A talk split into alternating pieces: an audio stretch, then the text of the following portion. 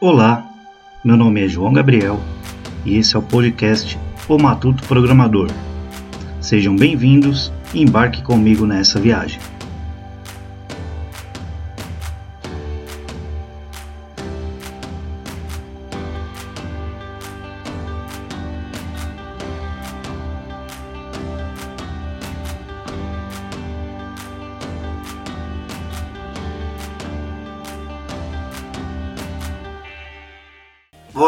Noite, boa noite, meus amigos, tudo bem?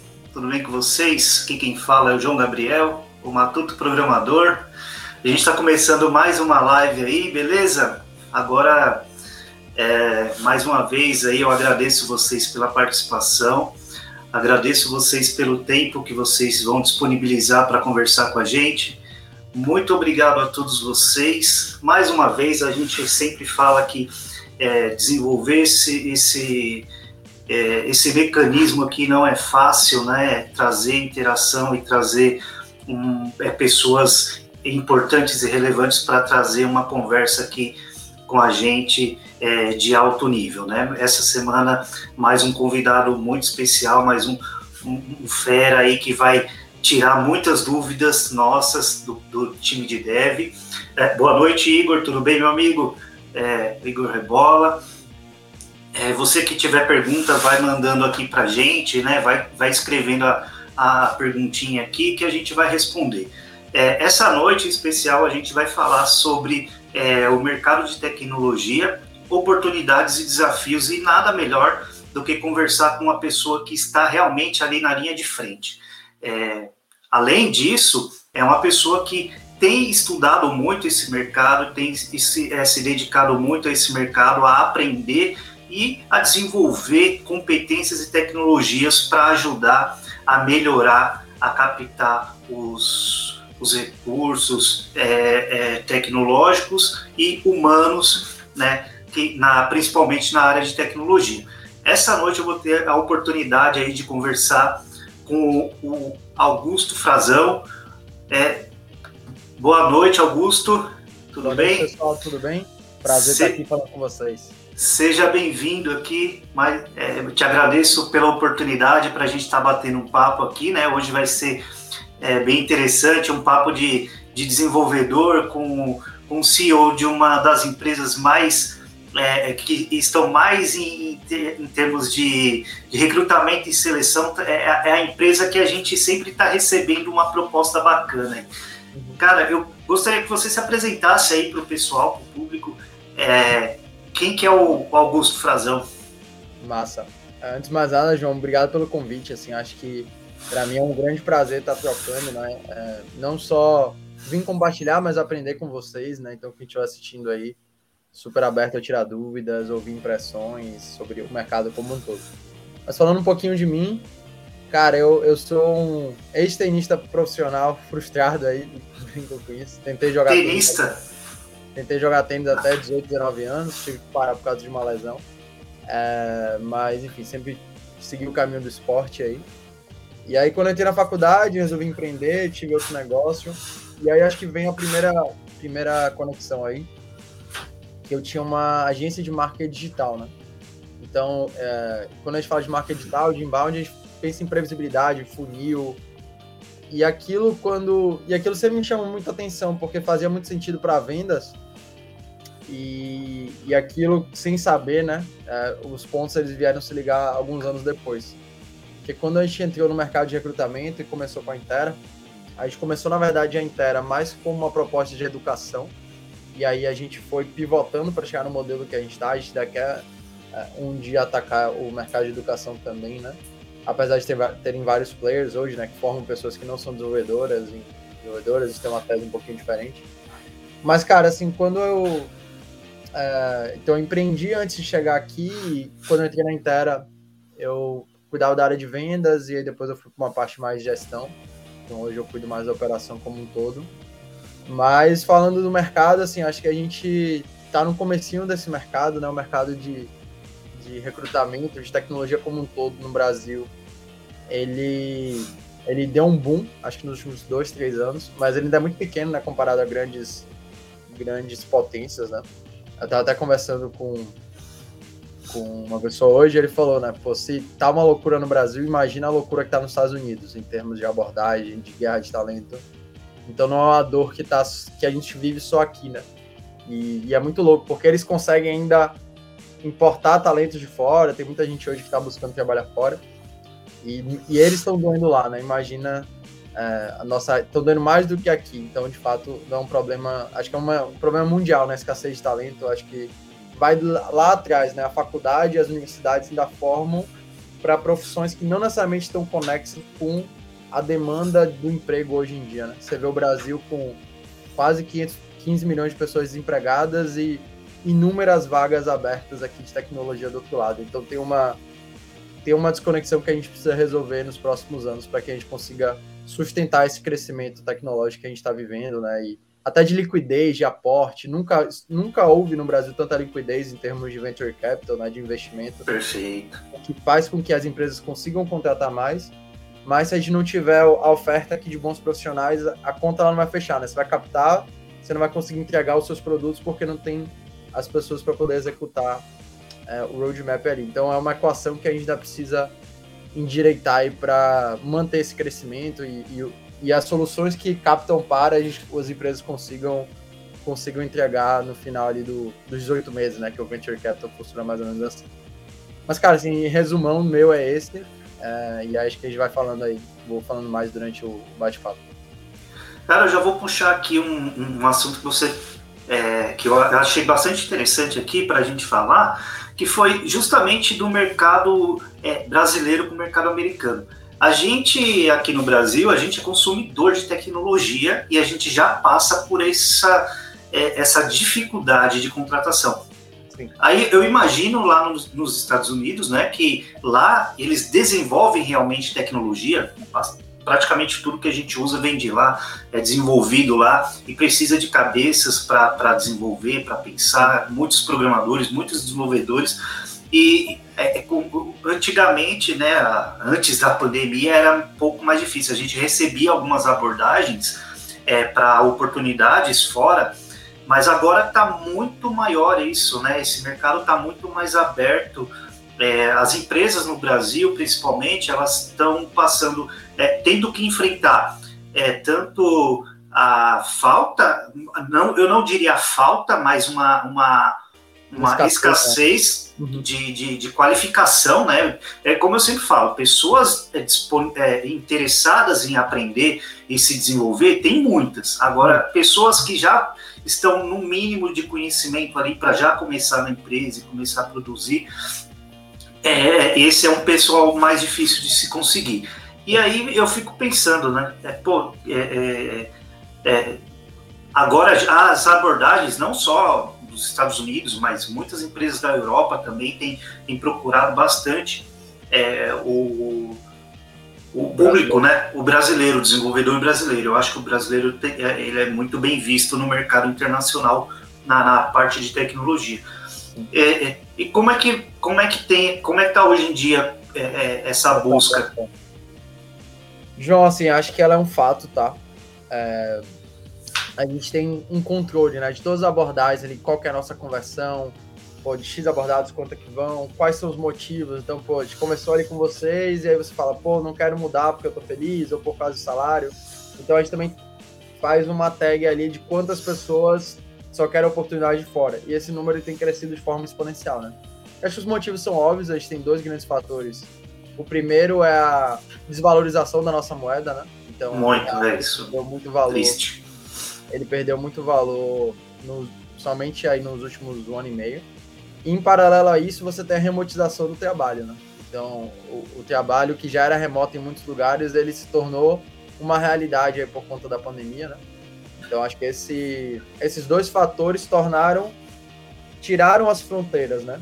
E aí tem um terceiro que o que que acontece, né? Até um, macro fator. Tem muitas, muitos fundos de venture capital americanos estão começando a investir no Brasil.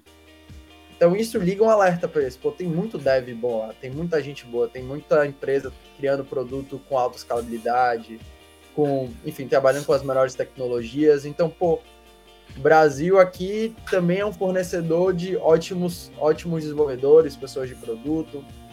E aí acho que essa luz ela se ligou. E aí você tem um member get member, né? Pô, você contrata um brasileiro, a pessoa vai muito bem lá, você já começa a criar um, um viés positivo para novas pessoas e, e consequentemente é, e consequentemente cria-se né, uma heurística que no Brasil faz sentido. E aí, qual que é o desafio aqui, João?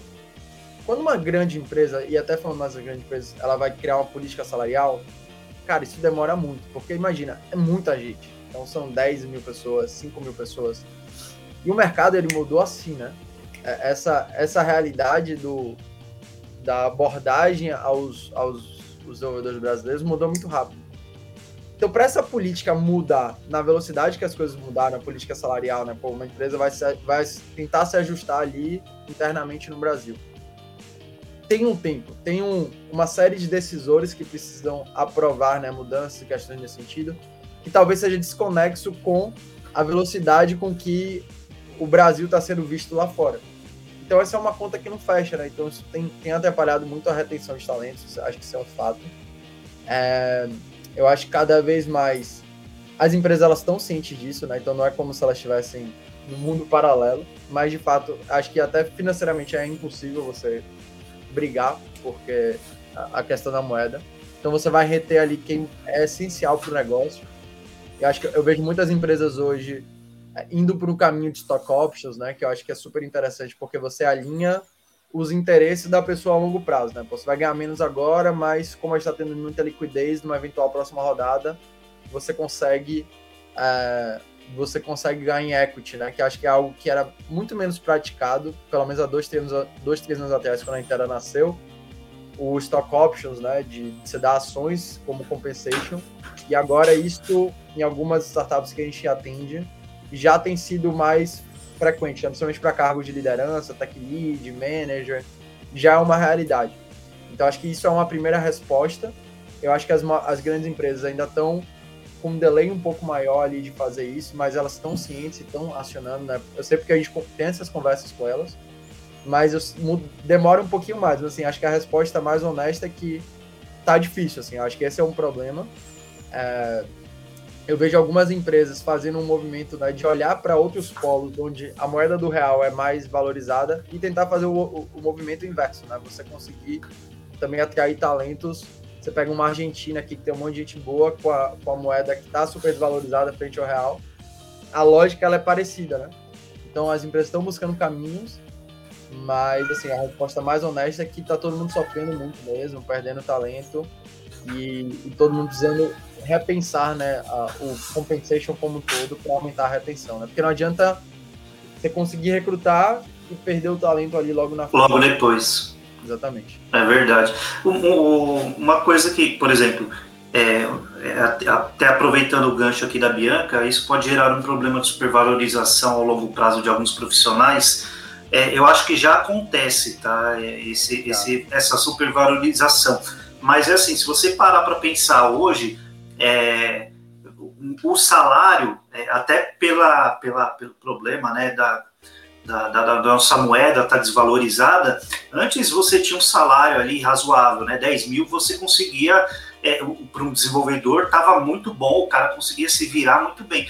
Agora, se você pegar o poder de compra de 10 mil reais, é, é o quê? 3, 4 mil reais há 5 anos atrás. Então, é, aumenta-se é, a, a, a, expectativa, mas a, a aquela é, o que sobra, que você, né? É, você acha, você acha que está pagando muito, só que você, a gente, o custo hoje é muito caro, muito alto, né? Então parece que quando vê cifras altas, pô, o cara está pagando x mil para um desenvolvedor sênior, mas você não vê que a, a, realmente agora a compensação, né, da desvalorização ela dificilmente chega, até porque quando você entra com um determinado salário, para você negociar, você vai demorar um tempo, aí né? você tem a depreciação. E outra coisa, né? É, quando você vai disputar uma empresa que vem te oferecer em dólar, cara, é quase 6 para 1, né? Então fica meio é meio difícil de você concorrer. E aí vem aquelas questões, pô, vou receber em dólar, vou trabalhar uma empresa americana ou uma, uma, empresa europeia, vou trabalhar com, com pessoas é, é, capacitadas, altamente capacitadas, vou falar outro idioma, vou conhecer outra cultura. Então tem N fatores, porque antes é, a, a, as empresas ainda tinham né, a questão do salário, hoje em dia está muito, muito parelho ali, é, tá certo que tem empresas que realmente têm é, tem dinheiro de aporte, né? Que tá, tá vindo com dinheiro aí, um, um caminhão de dinheiro, né? Para uhum. investir, de investidores, e vem buscando realmente ali, apertando, colocando, valorizando a mão de obra, até porque se não valorizar, não contrata. Esse é o problema. Eu também tenho esse desafio de contratação. E assim, é, se eu não, não, não aperto e, e, e um pouquinho ali para a remuneração, eu não consigo contratar devs. Por quê? Porque o cara está recebendo 10 propostas por semana é, de grandes empresas, de empresas de nome, então você tem que trazer, trazer para o mundo. Antes, quando é, fora dessa casinha do, do, do, do, do work from home aí, né, do, do, do trabalho remoto, é, as empresas ainda tinham diferencial de, pô, tem playground, tem isso, tem aquilo, tem cafezinho, tem sanduíche, tem isso. Agora não, você está dentro da sua casa, você vai, vai querer o quê dentro da sua casa? Você vai querer. É, até de... que era full remoto era um puta diferencial, né? Era, e, exato. Agora todo mundo, assim, boa parte oferece um full remoto, oferece um salário bom para você trabalhar de casa. Né? E aí, conforme você tem o poder aquisitivo, você vai montando o seu escritório. Por exemplo, eu consegui montar meu escritório, minha estrutura aqui, mas foi com bastante, bastante sacrifício. Mas assim, é, depois que eu montei o meu escritório, eu não tenho interesse em ir para outro, outro lugar, porque eu acho que aqui eu tenho tudo, menos o contato com as pessoas. Isso, isso tem, tem hora que realmente faz falta, você ficar olhando para as janelas, assim, faz, realmente faz falta. E, e eu, esse, o que, que eu, hoje as empresas têm, têm oferecido é, com, por exemplo, chega uma empresa lá e falar, é, Augusto, eu preciso contratar 50 devs, né? E, e, como é que eles chegam lá e falam, pô, como que você negocia isso? Fala, pô, é, explica um pouco aí, fala, pô, 50 devs é difícil, hein? Boa. Cara, assim, eu acho que se você falar, quero 50 devs de Go, fala, esquece não dá para conseguir 50 devs de gol. Deve ter 50 devs de gol sênior no Brasil, talvez você tenha uns 200. Mas, assim, depende. Aí eu acho que hoje gente tem um conhecimento muito claro, João, do qual que é o universo por stack, é, qual que é o, a realidade por tipo de vaga, né? Então, a gente tem muita maturidade, como, como eu até estava te falando antes, né?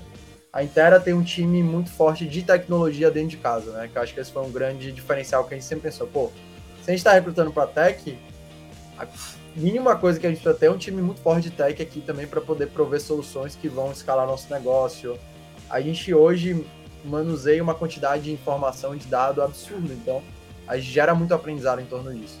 Então a primeira coisa que a gente vai olhar ali é a gente quase que consegue na, na hora da venda dizer para o cliente o quanto que é factível, é, se o salário dele está dentro, fora, se a job description. Aí, quando a gente fala salário, a gente tem dois fatores, né? O que eu peço versus o que está sendo pago. Então, ó, se você tirar isso, talvez você consiga dentro dessa remuneração. Que a gente tem mais ou menos as faixas salariais. E eu acho que essa é a grande sacada que a gente pegou. Não, não existe mais fazer pesquisa salarial. A pesquisa, pesquisa salarial é real time, ela vai mudando mês a mês. Então, isso é foda, porque Antes você tinha grandes, aquelas grandes empresas, né? Robert Health, empresa gigante de, de recrutamento, que faziam pesquisa anual de salário. Velho, isso não existe. O salário está mudando mês a mês, porque a cada oferta que é feita e a empresa vai e faz uma contra, você sobe.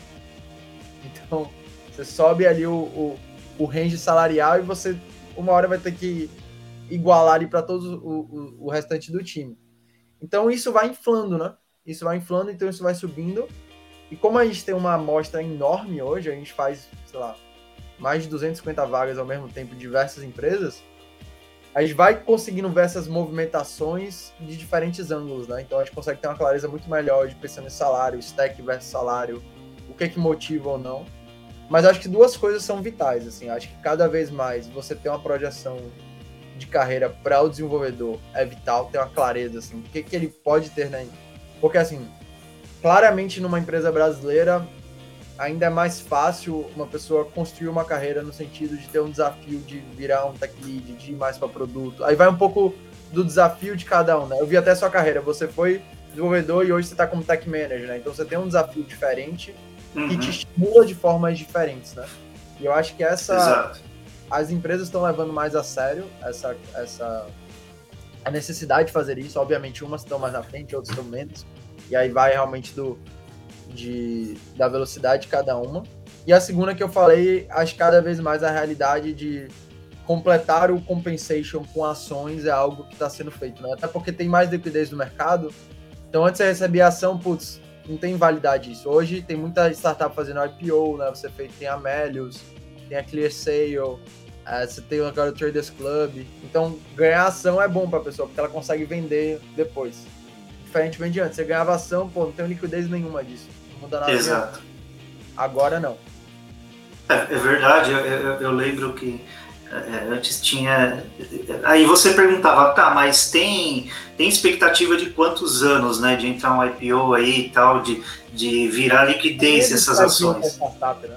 Essa era a realidade. Agora que tá mudando e vai vir mais forte, tá? Eu acho que você teve aí o Get Ninjas fazendo IPO, que foi um IPO pequeno, né, comparado às cifras normais. A Melius foi para a bolsa aí valendo um bilhão de reais, né? Não era nem unicórnio. Então, os IPOs eles estão menores, de fato, para dar liquidez. E você tem uma Melius aí que entrou na bolsa a um bilhão, hoje está valendo 7, né? Porque a Local Web também voando aí na bolsa, comprou a RD. É, então, acho que é o. Perdão, foi a TOTS, mas quase comprou a RD, comprou a Vind. E aí você tem um elemento agora do, do M&A, né? Empresa comprando empresa. Então, você Isso. comprando a Zidog. É, você tem a Porto Seguro comprando parte da Pet Love. Você tem uma série de movimentos aí que são justamente formas de, de dar liquidez para os players do ecossistema. Antes você tomava aporte, velho. Você casava com a sua empresa valia 100 milhões de reais e na prática era uma fantasia, né? Hoje em dia você tem muito mais liquidez no mercado que faz com que a ação tenha mais valor e mais sentido. Sabe? E é, é, essa parte aí é interessante também de empresas comprando empresas, porque eu vejo o movimento de é, grandes empresas adquirindo empresas novas de tech, justamente para trazer o time de tecnologia para dentro da empresa, né? Além da, do negócio, do business, trazer o time, né? Tem, tem muitas pessoas boas dentro de times que às vezes o pessoal fala, pô, eu vendo é, o meu negócio, mas eu quero que leve a minha, minha, minha, o meu time junto. É, tem, né? um, tem um termo chamado Akihari. Akihari. Isso. Isso. E agora você tem um exemplo maravilhoso, que, cara, o Guia Bolsa, um puta pro, produto, mas o time de tecnologia deles era muito bom. É muito bom. Cara, o PicPay ele não comprou só o Guia, o Guia Bolsa, ele comprou o time de tecnologia do Guia Bolsa, que é um ativo que eles foram construindo. Cara, quanto é que vale você ter um time de produto que já interage bem com o PM, que as áreas já são interfuncionais, que a coisa já roda muito bem feita. Esse valor ele não é nem quantificável, né? Porque você, você sabe melhor que eu. Olha a importância de você criar uma fluidez no time de produto. O Tech Manager está se relacionando bem com todas as tribos. Enfim, acho que é o. É, e aí o Akihari, ele, ele tá cada vez mais forte. Você teve a Loft, já fez vários movimentos de Akihari. Então, a gente está cada vez mais vendo isso. É, você tem o, o, Nubank, né, que comprou a plataforma Tech ali, né, que era uma software house. É, a, o Itaú comprou a Zup. Então você tem vários movimentos como esse, porque não é só o dev que você está comprando, né? Você está comprando também o time, o relacionamento, todo o team build que já foi feito, a, a confiança entre pessoas. Então as empresas elas estão se movimentando é, mas, assim, acho que a gente vai ver muita coisa legal. Assim, o, o mercado brasileiro está maturando. O, o, a qualidade dos fundos é muito melhor do que era há dois, três anos atrás. É, então, eu vejo que a gente ainda vai progredir bastante nos próximos três, quatro anos. E acho que tem muita coisa boa. É, é um ótimo momento para você estar trabalhando em tecnologia. Acho que a, a real é essa, né? Porque você tem cada vez mais uma oferta muito boa de boas empresas, bons produtos. E você falou muito bem, João. O Brasil era copycat, né? A gente pegava o que tinha nos Estados Unidos e botava aqui. Cara, isso tá morrendo, assim. Tem muita solução original, tem muita solução boa de pagamentos, enfim, de várias frentes que estão saindo aí. É, times de produto cada vez mais capazes, né? Você pega a qualidade de um produto, sei lá, como um Pi da vida, feito aqui do Brasil, um dos melhores sites do Brasil, do mundo. É, tá aqui, feito daqui, por pessoas daqui. E você vai criando um. E é quando uma pessoa acerta a mão, e aí o Brasil tá, tá com um advento que é o seguinte. É, você pega uma Cora da vida, né, que é um dos principais clientes da Intel. A Cora, ela é a segunda, é o segundo, segunda startup do Igor e do Léo, né? Que eles fizeram MOIP, venderam pro Aricard e eles estão fazendo de novo. Cara, quando você pega esses caras que estão fazendo de novo, eles já sabem fazer produto, eles já sabem contratar time. Então é, é uma escola para todo mundo que entra ali. Então cada vez que o empreendedor começa o segundo negócio deles, ele meio que está formando novos empreendedores capazes de fazer boas empresas de produto. E aí o Brasil, você pega o Florian da, da Loft, né? Ele tinha print e agora está com a Loft. A curva de experiência é muito melhor, muito mais rápido. Então acho que esse é o, o second, second time é, é, empreendedores, né, que eles chamam no Vale, está acontecendo no Brasil e isso vai acelerar ainda mais a qualidade dos bons profissionais, das boas empresas de produto então, assim, acho que nunca teve um tempo melhor para ser programador, para trabalhar com produto, porque tem muita coisa boa no Brasil. Cara, se você quiser trabalhar no Brasil também, você tem ali uma, uma pluralidade enorme de oportunidades fora do Brasil, né? Então, acho que até às vezes de ir para fora e voltar, né? Porque eu vejo muita gente está acontecendo isso. Foi para fora, mas não consegue interagir com o produto tanto, não consegue ter dia a dia, então às vezes quer ganhar menos, mas você vai trabalhar em algo relevante que queira realmente fazer a diferença. Acho que daqui a uns um tempo também a gente vai ter esse êxodo de volta, vamos colocar assim. Eu falo bastante que o pessoal é, é, é, a melhor área hoje em dia de tecnologia, as, são muitas empresas. É, você tem hoje é, todo, todo, praticamente quase todo mês tem uma, uma startup virando unicórnio, né? Então você tem aí é, bastante empresas desenvolvendo tecnologia mesmo no, no Brasil, tecnologia brasileira, né? Então uhum. você tem você tem aí a Log, você tem a Loft, você tem, cara, tem muita empresa aí, além das, das, das fintechs que estão surgindo, né? E o, o, mercado vai se aquecendo. Por quê? Porque é, eu, eu vejo assim, pelo menos na minha visão, quando você vai investir, você procura muito quem, quais são as pessoas que estão à frente ali e qual, qual é aquele time que, principalmente investimento em pessoas, né? No, no, não, não só na, nas paredes, né? Não é, é se investe no, no, na possibilidade de crescimento. Né? Vamos pensar assim, é, quando você vê uma startup que vai é, decolar, você, ó, eu olho principalmente, né? É, por exemplo, uma coisa que aconteceu com a Log, que foi uma empresa que eu trabalhei, que foi esse Akihai, né? Que o pessoal comprou uma empresa do Davi Reis, e o Davi Reis hoje é o CTO da Log. O Davi Reis é um cara que trabalhou é, durante 10 anos no Google, que é um dos, uma das pessoas mais inteligentes na área de programação e um dos fundadores do algoritmo de busca mais avançado do Google. E é brasileiro. Que massa. Né? Então, e, e, cara, é, é, assim, depois se o pessoal puder é, ouvir a história, é, procurar a história da Davi Reis, é sensacional. Tem um vídeo aqui que ele foi, acho que a segunda pessoa que a gente entrevistou, é, também já participou aqui, um papo muito legal. É, cara, dar, e, e assim. E, e, a gente. No YouTube? Tem, tem no YouTube. Vou dar uma tem. E, e, muito legal, cara. E assim, é, é, essas oportunidades que a gente tem de ver histórias assim de brasileiros à frente de tecnologias né, inovadoras e trazendo bastante coisa assim interessante para a gente ver. E a gente vê que realmente a, a mão de obra brasileira o intelecto brasileiro é muito bem, muito bem avaliado e muito bem visto. Não é só futebol, né? Não tem só Neymar, a gente tem vários Neymares, é, vários Roberto Carlos, né? vários profissionais excelentes aí na área de tecnologia que é, têm levado o nome. E não é mais é, eixo Rio-São Paulo, sabe? Quando, a, a gente era de Salvador, sou baiano, né? Não sei se você sabia. A gente nasceu aqui em Salvador, é, e, pô, o time quase inteiro aqui é de Salvador, obviamente, com, como a gente cresceu muito, a gente tem gente no Brasil inteiro hoje, mas você pega aqui no Brasil, aqui, você pega em Salvador, tem duas startups, pô, Jus Brasil e Sanar. Cara, eles trabalham com. Eu diria que a Jus Brasil tem um dos melhores times de tecnologia do Brasil, assim, a qualidade de código deles, o nível da, das pessoas que estão lá são surreais. Cara, aqui de Salvador, tá aqui do lado, a gente viu o negócio crescendo. É, eu me lembro que eles foram na UFMG lá no começo aprender pegaram mentoria com os caras do Google que tem lá em Minas e foram aprendendo e criaram um algoritmo semelhante deles e, e foi crescendo e, e, hoje virou o que virou, né? Tomaram agora uma aposta do SoftBank, mas tem o Brasil inteiro, né? não, é mais, é eixo Rio-São Paulo que a gente está conseguindo gerar inovação.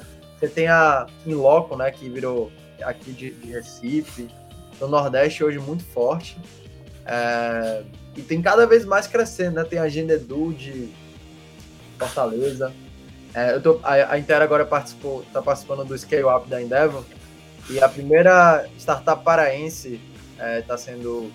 Então, eu nasci em Belém, com um ano de idade, vim para Salvador, então tem uma conexão com o Pará também. E a primeira startup lá está sendo acelerada pela Endeavor. Então, cara, assim, tá cada vez mais capilarizado, sabe? Então, eu acho que essa. Você tem um movimento super interessante, né? Porque a Melius, tem até no livro do Israel, ele, ele, fez, ele conta, né, que eles foram para quando, quando eles precisavam melhorar o time de tecnologia, eles foram para Manaus para conseguir o time. Então, tanto que eles têm uma, uma estrutura lá. Então, acho que é muito Pô. bacana. Assim, o Brasil. O Brasil é um puta país, velho. Assim, a gente é muito bom de. A gente tem muito problema para resolver. E acho que isso, é, isso dá muita margem.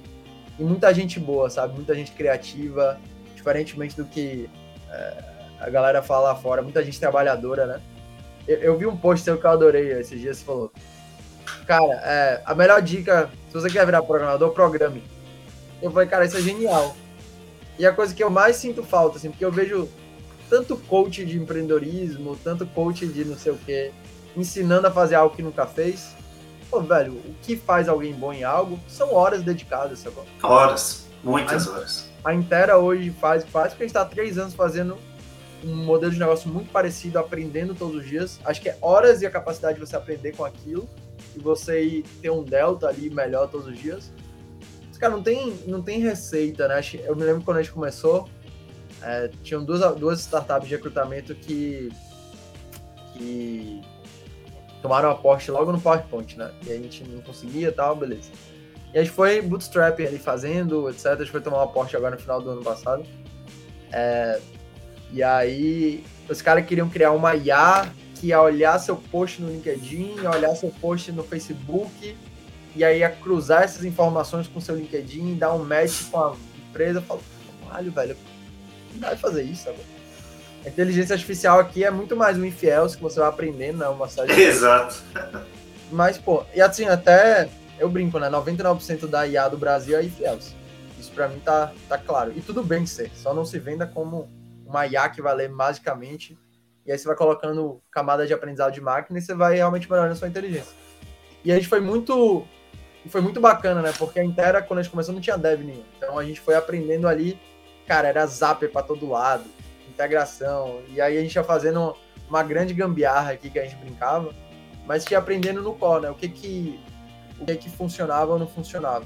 E obviamente agora a gente foi é, criando robustez, né? Uma hora o zapper quebra, mas no finalzinho ali foi bem o começo foi bem legal pra gente entender realmente a dor.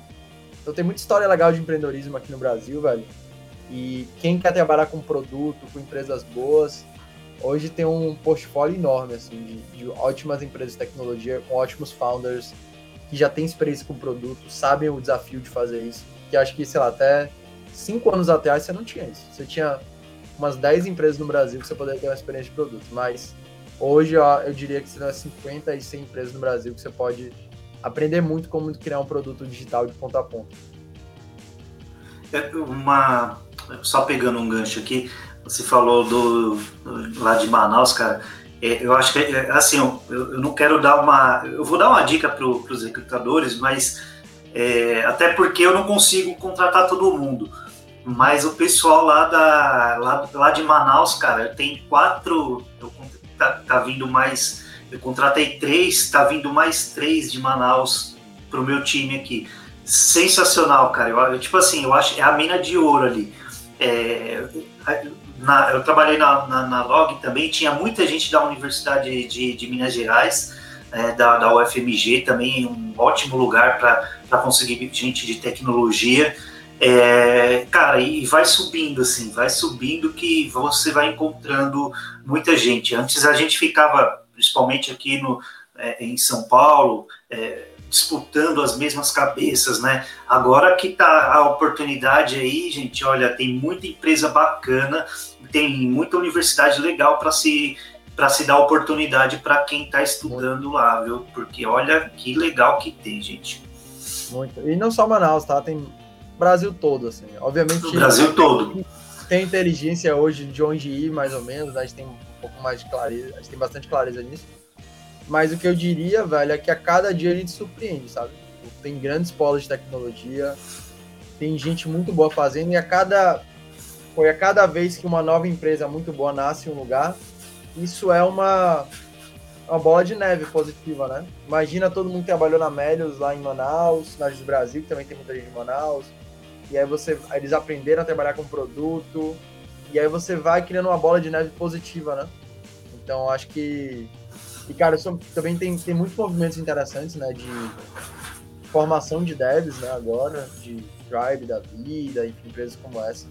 É, tem até uma pergunta legal aqui que fizeram é, do Alana. Né? Se a demanda, por que não contratar as pessoas mais júniores? Eu acho que essa é uma resposta até legal, assim, que eu vejo muita gente fazendo no LinkedIn. Se você permitir, João, para eu responder aqui. Pode, pode responder. É... Fica à vontade. Cara, o que que acontece? Assim, eu acho que é um desafio eu vejo grandes, grandes empresas indo para esse caminho, né? Então você tem agora é, Mercado Livre, XP, é, uma série de empresas aí, é, Boticário, enfim, Itaú, que eles têm realmente pego o júnior e formado, né? Então tem uma série de programas que estão nesse sentido. Eu acho que para as startups que estão em momento de validar produto, o desafio é um pouquinho maior, né? Porque você tem que pegar ali gente que já foi testado em batalha, né? Que já viveu o problema, porque você tem 18. Um venture capital, ele funciona de 18 em 18 meses, mais ou menos. Você pega dinheiro para provar uma tese em 18 meses. Obviamente que vai variar por rodada, por tamanho, mas o, o gol é mais ou menos esse. Então, se em 18 meses eu preciso provar meu produto que tem market fit, que aquela nova coisa que eu fiz faz sentido, então ele precisa estar no ar. Então, às vezes é difícil eu combinar esse objetivo relativamente a curto prazo com rampar o meu time. Então, eu acho que essa é uma coisa que eu vejo muito essa pergunta e eu sempre respondo mentalmente. Eu falei, pô, vou, vou, vou falar isso na live. Eu acho que não é, não é por mal, né? Muitas vezes que as empresas querem fazer isso. É porque de fato é desconexo ali o, o objetivo que ela tem em 18 meses com o, o time que ela precisa ter para cumprir aquele objetivo. E obviamente, quando você tem muita gente júnior no time, as pessoas mais seniors precisam formar, precisam ajudar, apoio, one-on-one, é, fazer, é, codar junto. Então, acho que para startup é um pouquinho mais difícil esse movimento, mas eu já vejo algumas fazendo sim. É, você tem o iFood hoje é, contratando bastante gente mais júnior também, outras empresas, é, Creditas, Quintandar, enfim. É, tem esse movimento de contratar pessoas mais júniores, mas eu vejo que ele é mais real nas grandes corporações, né? Que elas já são um pouco mais maduras, que o produto já está mais claro e elas vão é, meio que dar manutenção, legado, eles podem trazer um time, até porque tem um compromisso hoje muito grande também com muitas empresas tendo compromisso de diversidade, né? Porque esse problema ele é, ele é gritante né, nos times de tecnologia. As empresas por si só já não já não tem um time diverso. Quando a gente dá o zoom para o time para o time de tecnologia, a coisa fica mais, mais, mais escancarada ainda, né? Basicamente tem a grande maioria das vezes homens brancos héteros, e eu vejo que as empresas estão tentando acionar, mas o problema de, de, de oferta, ele ainda, e acho que eu vejo muito, muitos programas interessantes, né? Tipo Cubas Academy, Tribe, intencionais em formar é, perfil de diversidade como um todo para o mercado de tecnologia, mas são vários desafios ao mesmo tempo. E aí tentando até dar um, um, um olhar né, do, dos, dos, dos, nossos clientes como um todo. Qual que é o desafio? Por que, que eles não contratam mais gente júnior, sendo que tem tanta oferta de gente júnior e na prática eles não conseguem fazer. Esse é o desafio que eles vivem. Né? O, um movimento que eu tenho visto bastante, né, assim, que é, igual surgiu ali a XP e a, e a Tribe, e tem outros movimentos também de empresas que estão é, é, fazendo um, uma parceria ali, né? Então você tem uma escola de programação que é, tem um tempo mais reduzido do que um, é uma faculdade de dois anos e um pouco mais extenso também do que um bootcamp de três meses. Eu acho muito bom esse tipo de, de, de, de ensino. É, em um, um, ano ali de estudo, eu acho que é muito legal, dá para você é, conseguir galgar uma, uma vaga no mercado de trabalho aí, e principalmente esse pessoal que tem. É, as empresas já viram, né, não, tem, não tem mais o que fazer. É, e é algo que a gente sempre sempre rola muito engajamento quando a gente fala assim, deem mais oportunidades aos júniores, deem mais oportunidade a quem está é, começando. Porque realmente a gente chegou num, numa, bolha, numa situação da bolha que, cara, isso vai reflete no dia a dia, reflete no crescimento das empresas, é, porque para uma empresa crescer, ela depende do, dos profissionais, só que ela depende de tomar o profissional de uma outra empresa. Né? A empresa pô, já está contratando ali, aí o cara fica um mês, dois meses ali, já vai para outro lugar e aí fica nesse, nesse movimento, o mercado aquecido tal. É, se a gente não parar realmente e, e, e colocar, né, treinar, não digo que as empresas têm obrigação de fazer isso, mas até por sobrevivência, né, no futuro, eu acho que é interessante realmente mais empresas olharem para esse tipo de, de parceria, né, de formar, trazer para dentro ali, é, dar a experiência do dia a dia, falar, pô, vamos colocar mais pessoas aqui.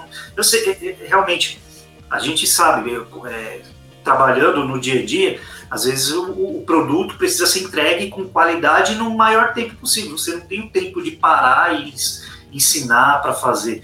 Precisa de gente pronta. Mas se a gente não fizer um movimento realmente é, para introduzir mais e mais pessoas, mais devs, principalmente até pela mudança é, de pensamento aí, de trazer realmente, cara, eu acho que isso é, realmente vai, vai refletir. Uma hora vai implodir, eu não tenho dúvida disso, assim, se a gente não for e aí o pessoal até falou um negócio, o site falou um negócio legal, a formação aí de, de Elixir. E cara, quando a gente olha pra stack mais específico ainda, João, velho, o problema é ainda maior. Só quero gente de Go, quero gente de Elixir, quero gente de até Node, JavaScript como um todo, né? É, é mais específico ainda, né? Então, esse eu vejo alguns movimentos importantes, né, para quem está começando entender bem quais são as linguagens que as empresas estão mais aderindo hoje, né? Então acho que esse é um esse é um desafio importante assim dessa comunicação ser mais fluida, né? Para onde as empresas estão indo? Quais são é, quais são as tecnologias que estão sendo mais usadas, mais requisitadas? É, então assim acho que esse é o é algo importante da pessoa que está aprendendo, ela já aprender o futuro, né? Assim, mais ou menos o que, que as empresas estão usando. O bom e velho Java eu, eu, eu, até vi um comentário que você fez lá numa postagem. Velho, aprender Java vai te dar um bom emprego, isso é um fato. É, por mais que mude, etc. Mas o Java tá sempre lá, né? Java Kotlin, né?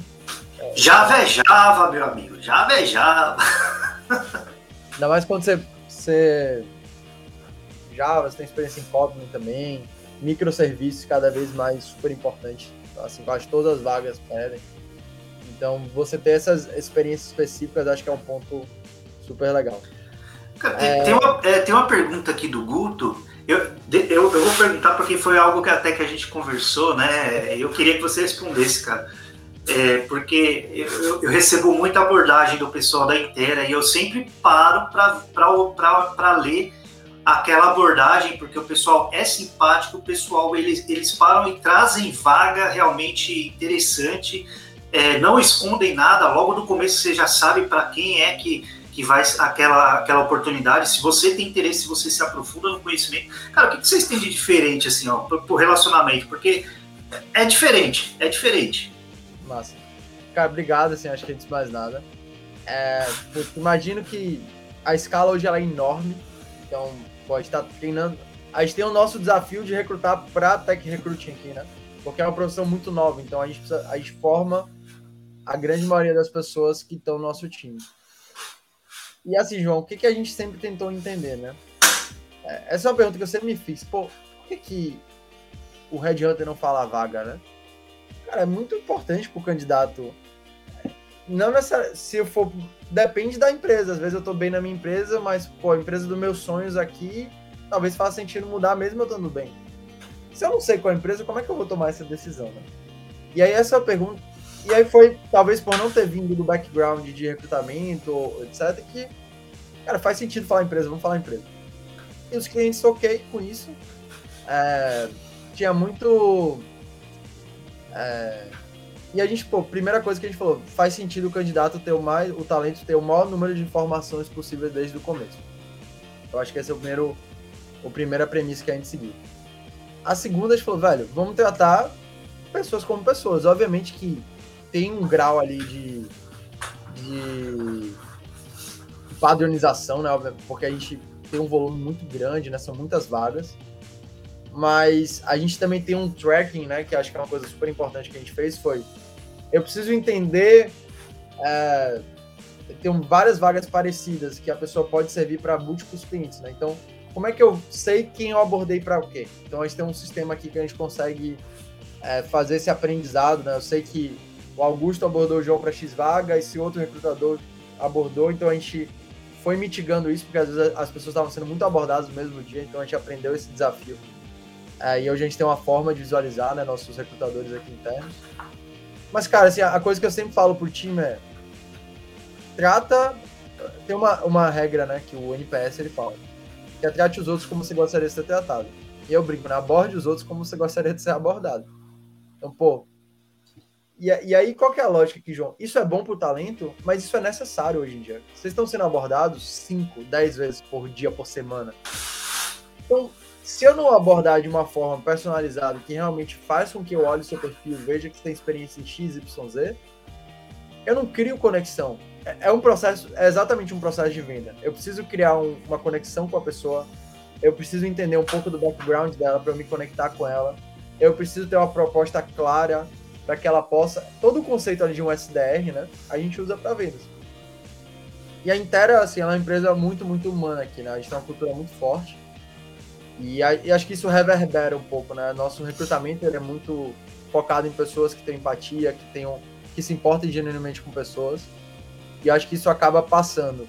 Pô, imagino que obviamente uma outra pessoa já ficou sem resposta, não teve a melhor abordagem. Acho que isso acontece, a gente tenta acionar muito, né? A gente tem algumas políticas super interessantes de a gente criou a voz da Intera, né? Qual que é toda pessoa que entra aqui ela tem um onboarding e ela aprende como é que ela tem que se comunicar quais são as cópias que ela pode usar, como responder para x, x, y é, situação. Você tem um, o que eu gosto de chamar, né? A gente padronizou para ser mais humano. A gente não padronizou para ser robótico. A gente padronizou para conseguir dar escala, mas as interações elas precisam ser sempre humanas, né? Então depois da primeira linha ali de abordagem que a gente converse mesmo, porque isso de duas coisas. Cada vez mais, é, cada vez mais a, a competição é maior então eu preciso ser mais único ali na abordagem. E, consequentemente, a gente precisa gerar mais valor para o talento pro outro lado. Porque se você tem mais oferta, eu preciso de uma oferta que seja mais especial para que você preste atenção na minha. Então, hoje, tratar o talento bem é, é, é vital, porque e acho que outra coisa que é super importante é, já que a gente toma mais não do que sim, daqui a seis meses, três meses eu vou vou precisar falar contigo depois, né? Já que o mercado ele é meio restrito. Então, se eu falo contigo, eu te dou uma experiência ruim, é muito ruim depois eu ir falar contigo sobre outra vaga, mesmo que seja outra pessoa da inteira. Então, esse relacionamento, hoje a gente tem um negócio super bacana, que é o seguinte: quando a gente aborda alguém e a pessoa não topa, a gente criou meio que um CRMzinho para poder ter mais clareza de quando que seria o melhor momento de abordar o talento e qual que é o qual que seriam empresas do sonho, porque caso essa empresa seja nosso cliente ou vire nosso cliente, a gente já pode é, a gente já pode ser mais assertivo na abordagem. Então a gente está desenvolvendo esse esse é, essa solução que é meio que um CRM reverso por talento e muita coisa que a gente vai fazer a partir do ano que vem também é voltado a conhecer mais do talento dos candidatos, entender quais são os desafios deles, para que a gente consiga gerar mais valor e consequentemente a gente gera valor mais para as nossas empresas, né? a Intera é quase que um marketplace hoje, né? Então a gente tem que gerar valor para os dois lados e acho que isso sempre teve no core da estratégia. E a gente tem uma área muito grande de fluxos, né? Que a gente tenta responder todo mundo nas interações, de automação, dar feedback. Óbvio que a gente vai estar sempre melhorando, mas a gente sempre foi muito intencional em relação a isso e eu acho que isso acaba reverberando positivamente. Apesar da gente precisar sempre melhorar, né? Acho que ainda existem problemas, de fato. Só, só uma dúvida, por exemplo, é, quantas abordagens vocês fazem mais ou menos para conseguir um, um, candidato? Uma Cara, contratação? Depende, depende da vaga, isso depende bem da vaga, tá? Mas numa vaga padrão de back-end senior de uma empresa conhecida, estamos falando aí de 70, 80 abordagens. 70 abordagens para uma vaga. Para uma contratação. Para uma, uma, contratação. Uma, obviamente que você vai Cara, Tem todo o processo, né? Isso, um Hunter, porque desses 70, 15 vão topar, aí desses 15 a gente tem entrevista interna da Intera e a gente é, seleciona os melhores para mandar para o cliente. cliente. E aí normalmente do cliente é 4 para 1, tá? A gente manda 4 e o cliente contrata 1. Então é mais ou menos frio, mas depende pra caramba, né? Depende, pô, se for remoto, melhora a conversão. Se não for remoto, putz, é muito mais gente. Do salário, dos requisitos, das stacks. Então, eu estou te dando um padrãozaço, mas na prática, é... o Leandro, Leandro já participou de um projeto, processo aí com a gente. É, vamos aqui, aproveitando aqui já para a gente finalizar, vamos finalizar, é, aproveitando aqui o, o embalo dessa, dessa última pergunta do, do Leandro, em, falando em, em, retenção de talentos, é, na opinião de vocês, quais os principais fatores que ajudam a reter profissionais de tecnologia? além do salário. Eu acho dois. Muito bom. É... O impacto do produto. Eu acho que todo mundo gosta de sentir que está fazendo algo, sabe? Muito tá bom, isso. Criando algo novo, você está tirando algo do papel. É, eu vejo, por exemplo, a retenção de empresas que estão construindo algo versus empresas que pessoas que estão gerindo um legado é muito maior quem tá ali criando algo novo. No final do dia, velho, a gente quer mudar o mundo, né? A gente quer fazer uma coisa. Foi eu que fiz isso aqui, você tá interagindo com. E até quem, quem faz empresa B2C é até mais fácil, né? Porque aí você fala em casa, imagina, você trabalha no iFood e você fala, pô, mãe, minha esposa, eu fiz esse, esse botão aqui, essa nova interface, esse novo produto. Então é mais tátil, né? Eu acho que a primeira coisa é você conseguir tanto que a, a principal coisa que a gente mostra pro time da Intera, beleza, você tá recrutando, tá fechando uma vaga, mas no final do dia, o grande. O que a Intera entrega é ajudar os nossos clientes a cumprir o roadmap deles. O que a gente faz aqui é isso, assim, pô, é recrutamento, mas, velho, no final do dia o que a gente está ajudando é a empresa, as múltiplas empresas que a gente atende, a executar o roadmap delas. Então a gente tá fazendo uma puta diferença pro Brasil, sabe?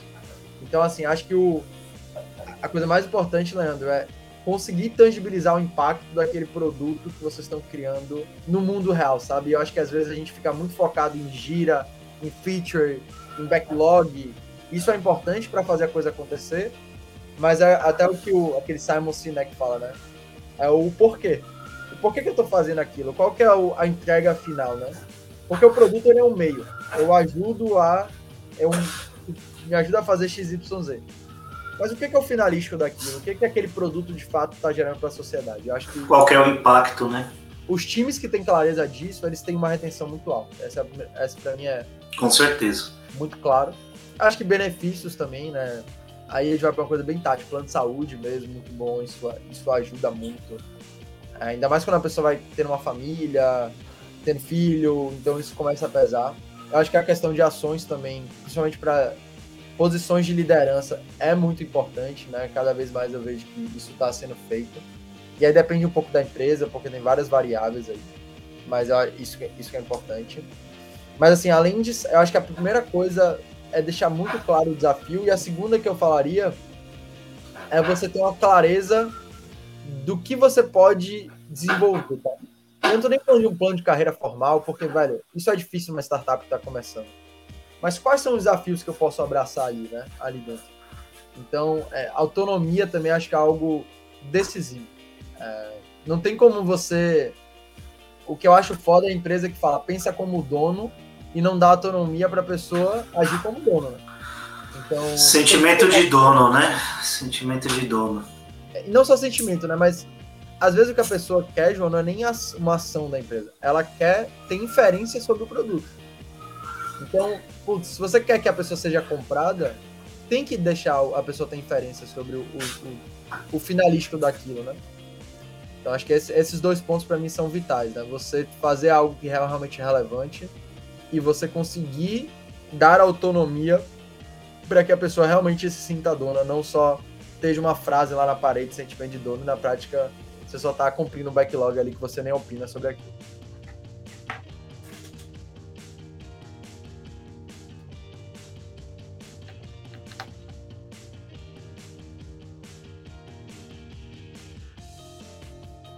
Não sei se o João tem avô, eu tenho a ver. Se alguém tiver no comentário aí, Alguém me ajuda? Dizer se eu travei ou ele travou?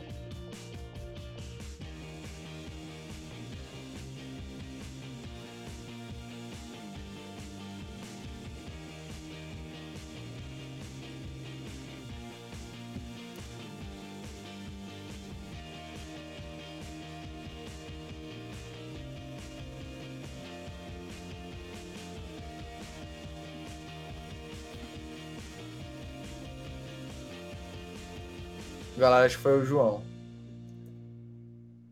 É...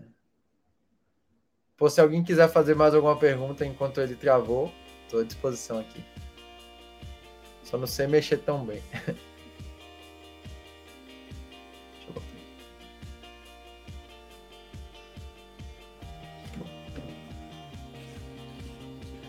Legal, deixa eu ver se tem mais alguma pergunta aqui que fizeram. Que eu já respondo.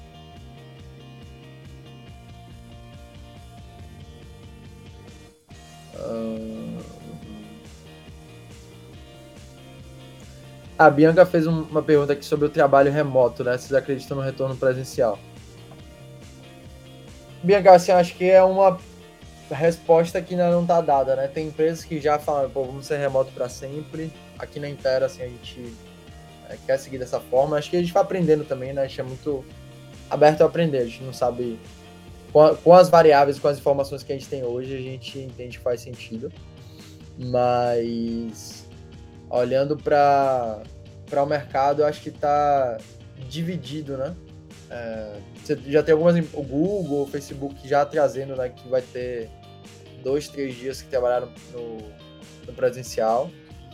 E até os funcionários dizem, né, que estão querendo. Mas o que eu sinto ainda, né, principalmente a maioria dos talentos que a gente conversa, é que predominantemente a maioria dos desenvolvedores quer continuar com o trabalho remoto. É, e as empresas elas não tomaram ainda uma definição sobre isso. Mas assim, eu acho que presencial é, é complexo hoje em dia, né? A gente talvez modelos modelos mistos, né? Até porque tiveram muitos ganhos de produtividade com esse, esse processo. As empresas que aprenderam a fazer isso bem ganharam uma, uma vantagem competitiva muito clara, né? Então, eu acho que vai. A gente vai ver novos. Ainda falta muito, muito capítulo para fechar esse livro.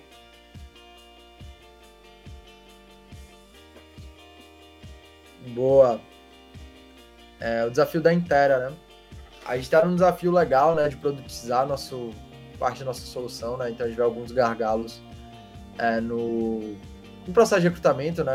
Dá um, tem pouquíssima tecnologia como um todo no, no para apoiar o recrutador a fazer o trabalho dele, dados, informações. Então, a gente vê algumas oportunidades bem relevantes aí, é, que muito em breve a gente vai estar tá lançando coisas legais aí para ajudar o não só os recrutadores, né, mas os times como um todo a ter mais clareza, né? Fora entregar bons leads, a gente também quer apoiar o, o, o as, as empresas, né, os times de recrutamento das empresas e os, os gestores como um todo. Voltei aqui, gente. É, meu cachorro acabou comendo aqui o, o fio do, é, eu, da eu internet aqui. Deu improvisado aqui, João. Muito obrigado aí por ter segurado a barra aí, cara. Meu cachorro ele veio e mastigou tudo aqui e desligou tudo. Ai, ai. Eu tava respondendo aqui da galera, tem uma legal aqui. É, quais linguagens mais requisitadas no momento? Essa é uma pergunta boa. cara, é, ainda Java tá o principal, então não vamos fugir disso. Sei que o João vai gostar dessa resposta. Java é o, é o carro-chefe, mas cada vez mais a gente tem é, visto vagas com Go, que tem crescido muito. É, JavaScript também muito forte, né? É, então tem, tem a demanda tem crescido. É, você tem Ruby também, mas pouco menos. Ruby, a oferta de profissionais de Ruby ela é bem menor também, então isso é um desafio. Mas a Java ainda. Mobile tem crescido bastante, tá, galera? Então tem muito pedido das empresas de mobile e ainda tem pouca oferta de profissionais, tá? Olhando para outras vagas. Então acho que esse. Eu diria que Java ainda é o. Pô, deixa eu ver. Oh, a cara do sem vergonha. Muito linda. Aprontou. Então, assim, resumindo Java, mas acho que Go tá crescendo bastante, Golang, né? JavaScript como um todo também tá, tá aumentando a demanda. Eu diria que são essas duas. Aí no front-end, principalmente o React mesmo. É, acho que todo Angular pouquíssimos, mas é, acho que seriam. E mobile tá crescendo tanto o iOS, React Native, é, Android, mas mobile cada vez mais está na tá aí no backlog de contratação das empresas.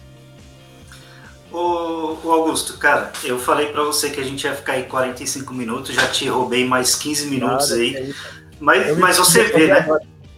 Você vê, se, se, se, deixar, a gente vai conversando, vai conversando, o pessoal vai interagindo, a gente vai conversando e o tempo vai passando, né? Mas a ideia realmente é a gente fazer ali um, um, uns 45, uma, uma hora, né? Estendendo um pouco aí. E né, eu queria finalizar, né? Queria te agradecer até por essa, esse, essa, é, essa Travada, né? travada, travada básica aqui, Pô, né? O, meio... o, vilão, o vilão não dá para brigar com ele, né? você vê a cara do vilão, né? Mas oh, obrigado por você ter segurado a barra aí, cara, deixar a peteca cair. É, só para responder aqui a Letícia, quais linguagens que têm o melhor salário? É difícil, mas eu vou falar, o Java tem um salário muito bom, viu? Java paga muito bem. Agora as outras eu não posso saber porque eu não, normalmente eu não, não negocio. Golang paga muito bem também. Golang paga? Aí, ó, Golang paga. É... Cara, quanto mais escasso, é... Ah, essa é a resposta fácil, né? Mas assim, um profissional muito, muito bom de Java ganha muito bem. Então, assim, não tem muito é, é, porque assim, quando você vira muito sênior, é, mais, é menos sobre a linguagem, mais sobre sua capacidade ali de resolver problema, de analisar trade-off, de, de tomar decisão, né? Então, eu não sei se você concorda comigo, mas quando a pessoa já tem muito, muita experiência, já tem muito, já viveu muitos desafios, a linguagem que você programa ela é menos importante do que é quando você está ali no começo. Né? Com certeza. o Evandro está falando aqui que a DVPL é, a DVPL é bom, ele está falando que paga bem. Tá, depois a gente procura o Evandro para saber o quão bem que é esse negócio aí. A DVPL é o que? É TOTOS, né? É, é linguagem da plataforma TOTOS. É, a gente tem pouca, pouca demanda né, para isso, não. Mas, falando mais assim do que, que a gente recebe aqui. Mas, assim, todo sênior tá ganhando bem, tá? Então acho que muito. Qualquer linguagem que você escolher velho, Python tem, você tem, acho que Python tem algumas empresas bem específicas que trabalham com Python, né? É, mas não vem crescendo do que tinha em 2019, tá?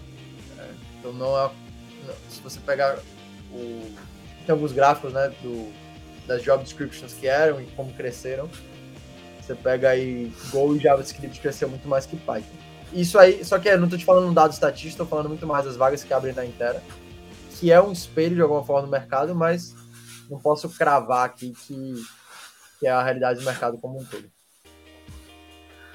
Fechou então. Deixa eu ver aqui se tem mais alguma, porque é tão difícil para quem está migrando para a área de desenvolvimento. Olha, é difícil. Essa melhor que eu aí, João. Hã? Essa responde melhor que eu. Eu vou, eu vou responder. É difícil porque a primeira oportunidade é muito difícil. Você conseguir a primeira, a primeira é difícil. É, depois da primeira, você nunca mais você sai da área, né? Aí sai só se quiser. mas a primeira oportunidade realmente é difícil, até porque hoje tem muita gente é, entrando, tem, é uma área que ela está muito, muito bem vista, né? É uma área que é uma área é uma área chave hoje em dia nas empresas, a área de tecnologia, né? Então tem sido algo que tem bastante destaque, bastante relevância. É uma... eu, eu queria até dar duas dicas para quem quiser querer estar tá entrando. Pô, cara, eu, eu me perco assim. Esse, esse, eu amo esse tema, então se deixar que eu fico falando o resto da noite. Mas conhecer muito bem a empresa que você está aplicando é, parece besta, mas esse é um puta diferencial. Então, cara, isso é muito louco. Mas se você conhecer muito bem o negócio, qual é o desafio, quem são as pessoas que estão ali. Isso te bota léguas na frente, assim, porque não tá no gibi, assim, quantas vezes a gente, um candidato chega a fazer uma entrevista e não sabe direito qual que é o core da, da empresa, o que, que a empresa entrega. Então, se você tem ali muita clareza do desafio da empresa e você tá genuinamente motivado em trabalhar ali, e acho que essa é uma pergunta que você tem que fazer, pô, eu quero trabalhar nessa empresa, assim, o produto dela faz sentido, eu gosto desse produto. Se sim, tenta transmitir isso né, na entrevista. Né? Acho que esse é o primeiro ponto. E o segundo ponto, cara, comunicação acaba sendo bem decisivo para o profissional muito. Qualquer profissional, né? Mas o, o mais júnior ali faz muito sentido. Porque é a pessoa que vai ter que interagir bastante para aprender, para se comunicar, para trocar. Então, esses dois pontos são coisas mais fáceis de acionar, né? E eu acho que podem ser dicas relevantes para quem está querendo fazer essa transição de carreira.